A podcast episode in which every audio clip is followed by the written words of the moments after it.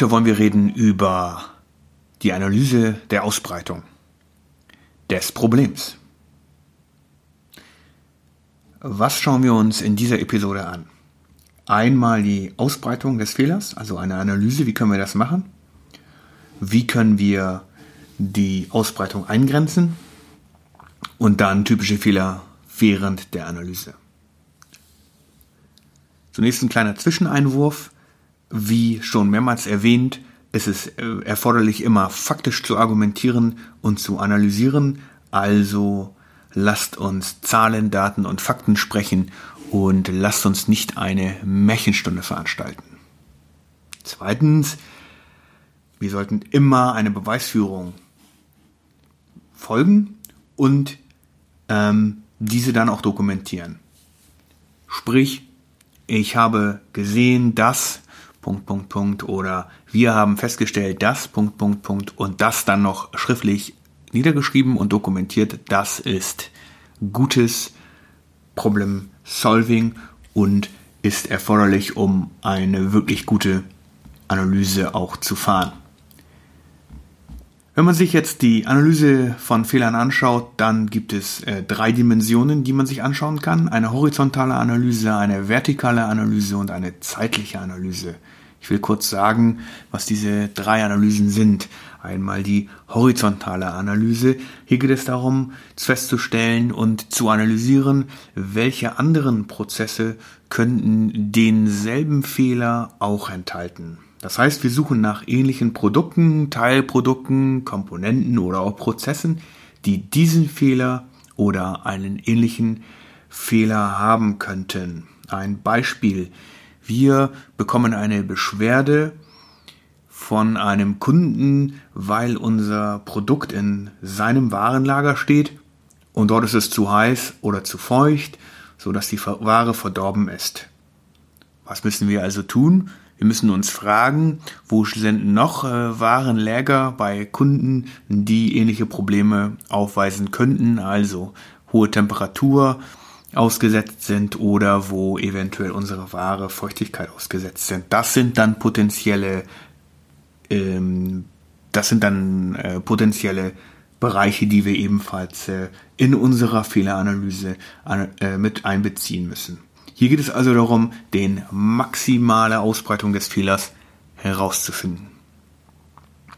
In einer vertikalen Analyse geht es darum, äh, den Prozess flussabwärts zu analysieren. Das heißt, wo wurde eine fehlerhafte Komponente verbaut und welche Auswirkung hat das auf welche Endprodukte?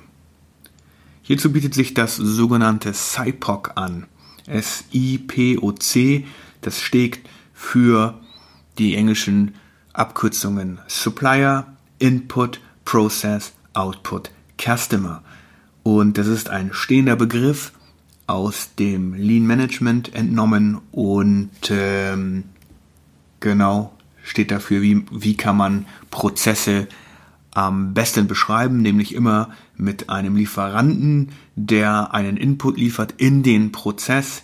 Der Prozess selber kreiert einen Output und hinter dem Output steht ein Kunde. Also,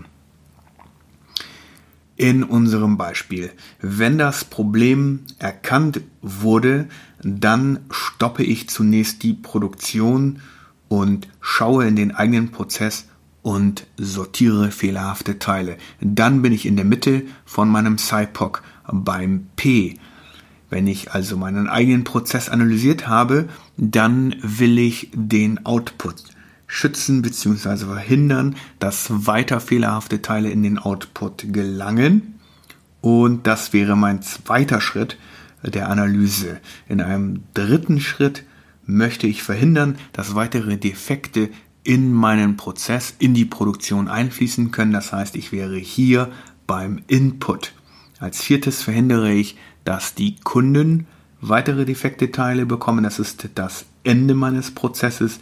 Und hier geht es darum, eventuell bereits ausgelieferte oder zum Versand bereite Waren zu sperren, so dass sie nicht zum Kunden gelangen können ähm, durch unseren Auslieferprozess. Und als allerletztes werde ich dann mir anschauen, wie bekomme ich den Input von meinen Lieferanten, also wie laufen die Teile bei mir ein und dann werde ich den Lieferanten informieren und von ihm verlangen, dass er seine fehlerhaften Teile für eine Auslieferung gegenüber mir sperrt. So viel zur vertikalen Analyse und die zeitliche Analyse. Hier ist es so gemeint, dass wir uns überlegen, wann wurde das Problem erkannt und ob es vor der Erkennung schon existiert hat, aber von uns nicht entdeckt wurde. Könnten also schon vor dem eigentlichen Entdecken, vor der eigentlichen Erkennung fehlerhafte Teile produziert worden sein, über die wir uns einfach nicht im Klaren sind. Neben diesen drei äh, Analysen horizontal, vertikal und einer der zeitlichen Analyse gibt es ebenfalls eine sehr wichtige Analyse, die man ist oder ist nicht Analyse nennt. Hier geht es darum, das Problem zu teilen. Und zwar fragen wir uns, was ist der Defekt und welche spezifischen Teile haben diesen Defekt? Das wäre die Ist-Analyse und dagegen steht die Ist-Nicht-Analyse und die würde für die folgende Frage stellen, welche ähnlichen Teile könnten den Defekt haben, haben ihn aber nicht. Und dann wäre natürlich zu analysieren, was ist der Unterschied oder was ist einmalig für die Ist- oder für die Ist-Nicht-Bedingung und warum ist das so?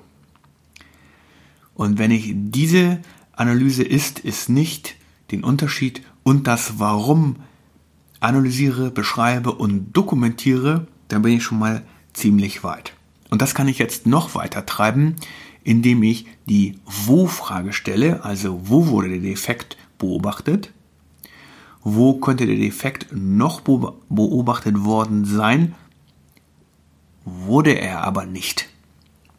Und wieder, was ist der Unterschied oder was ist einmalig für die Ist-Bedingung und für die Ist-Nicht-Bedingung und warum ist das so? Und wieder hier die Dokumentation, Beweisführung. Und wir können es noch weiter treiben, indem wir fragen, wann wurde der Defekt beobachtet und wann könnte der Defekt noch beobachtet worden sein, wurde er aber nicht. Und wieder, was ist der Unterschied oder einmalig für die Ist-Bedingung, nämlich wann wurde der Effekt beobachtet und die Ist-Nicht-Bedingung, wann könnte der Effekt noch beobachtet worden sein, wurde er aber nicht. Und auch hier bietet sich wieder an, das Ganze zu dokumentieren. Als nächstes können wir uns die Frage stellen, wer hat den Defekt erkannt, wer hat den Defekt verursacht. Und die ist nicht Bedingung wäre, wer hat den Defekt nicht entdeckt oder nicht verursacht. Und hier muss ganz klar gesagt werden, es geht nicht darum, Fingerpointing zu betreiben und den Verursacher an den Pranger zu stellen, sondern es geht darum, festzustellen, ähm, wer das getan hat, weil er wahrscheinlich nicht wissend diesen Fehler erzeugt hat. Und als letztes kann man noch die Frage stellen, wie viele Teile haben den Defekt. Wieder wäre das die Ist-Bedingung. Und wie viele könnten den Defekt haben, haben ihn aber nicht.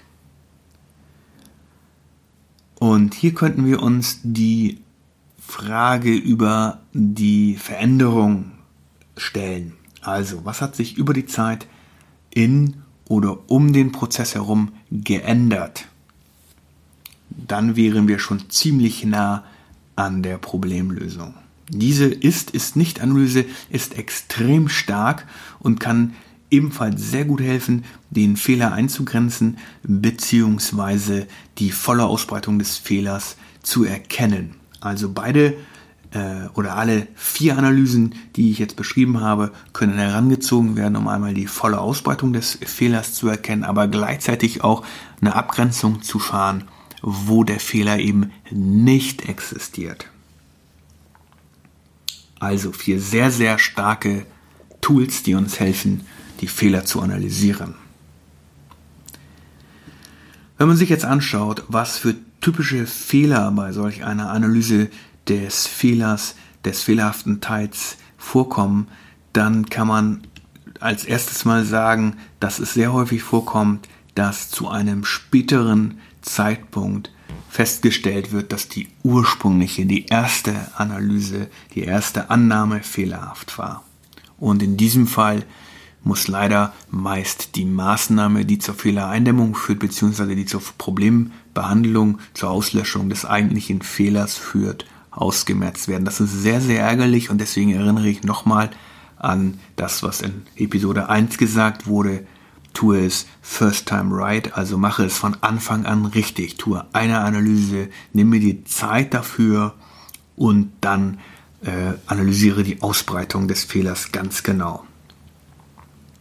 Die zweite Angelegenheit, die häufig fehlerhaft betrieben wird, ist, dass wir die Grenze unserer Untersuchung nicht mit Beweisen hinterlegen. Das heißt, wir argumentieren nicht faktisch oder wir dokumentieren diese Beweise, diese faktische Beweisführung nicht.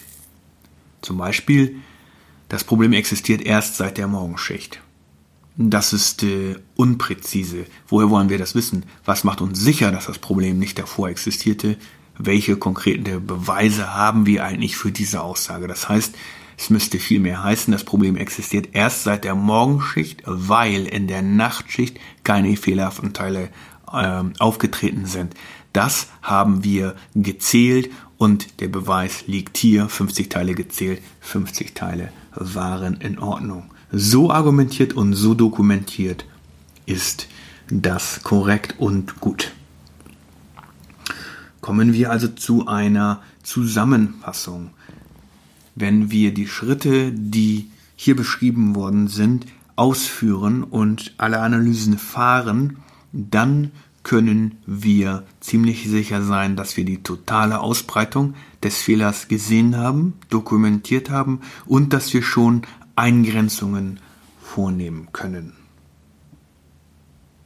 Die heutige Aufgabe, nimm ein Problem, das du derzeit hast, und führe anhand dieses Problems die Analysen durch. Die horizontale Analyse, die vertikale Analyse, die zeitliche Analyse und dann auch die Ist- und Ist-Nicht-Analyse und überlege dir, welche von diesen Analysen hilft dir am besten, hilft dir am schnellsten zur Eingrenzung oder zur vollen Ausbreitung des Fehlers zu kommen. Dann ein Hinweis, auf unserer Homepage entsteht eine Seite, auf der du demnächst die Dinge herunterladen kannst, die wir hier besprechen, also zum Beispiel die Ist- und Ist-Nicht-Analyse. Schau dir dazu ruhig unsere Webseite an, www.stingorg.de oder melde dich einfach unter LinkedIn oder Facebook bei mir, falls du Wünsche hast, falls du Anregungen hast und teile sie mir mit. Ich gehe da gerne darauf ein. Ein kleiner Ausblick für, auf die nächste Folge. In der nächsten Episode wollen wir uns beschäftigen mit dem Thema Abstellmaßnahmen. Hier geht es dann wirklich darum, den Fehler abzustellen bzw. Sofortmaßnahmen darzustellen, die dazu führen, dass keine weiteren Teile fehlerhaft zu unseren Kunden gelangen dürfen können. Also, was müssen wir dafür tun, um unsere Kunden zu schützen?